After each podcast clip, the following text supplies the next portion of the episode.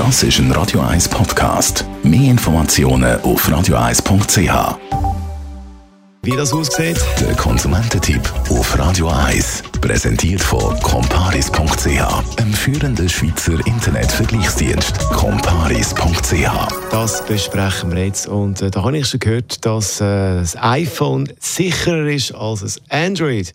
Smartphone. Und das werden wir ein bisschen genauer anschauen. Das machen wir jetzt auch mit dem Digitalexperten von Comparis, Jean-Claude Frick. Ja, ist da irgendetwas dran wirklich?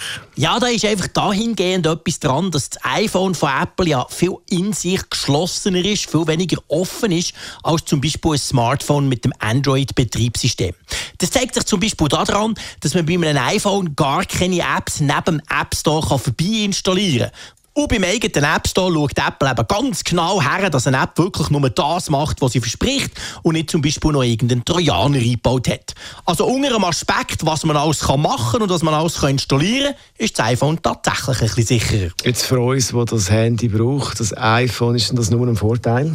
Nein, das kann durchaus auch Nachteile haben, weil, sind wir ehrlich, beim iPhone kann man einfach nur das machen, was Apple möchte. Und wenn Apple etwas aus irgendwelchen Gründen nicht so cool findet, dann gibt es keine Chance, das auf dem iPhone irgendwie umzusetzen. Bei Android ist es komplett anders. Wenn ihr wollt und ihr habt die ultimativ coole App, aber die wollt ihr zum Beispiel nicht über einen Google Play Store installieren, dann könnt ihr das bei einem Android-Smartphone. Ihr könnt sie irgendwo abladen und selber laufen und installieren, was bei Apple eben nicht geht. Das heisst also grundsätzlich, die Freiheit ist bei Android deutlich grösser. Es gibt da so Lösungen, die vielleicht Google gar nicht hat daran gedacht, die aber irgendein cleverer Entwickler und seine Firma haben umgesetzt. Bei Apple sind solche Sachen nicht möglich.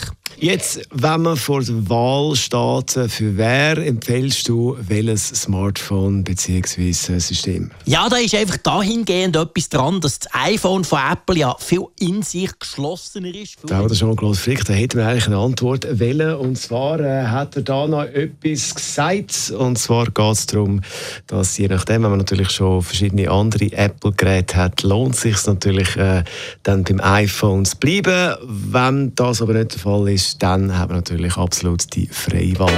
Das war Jean-Claude Frick, Digitalexperte von Compar.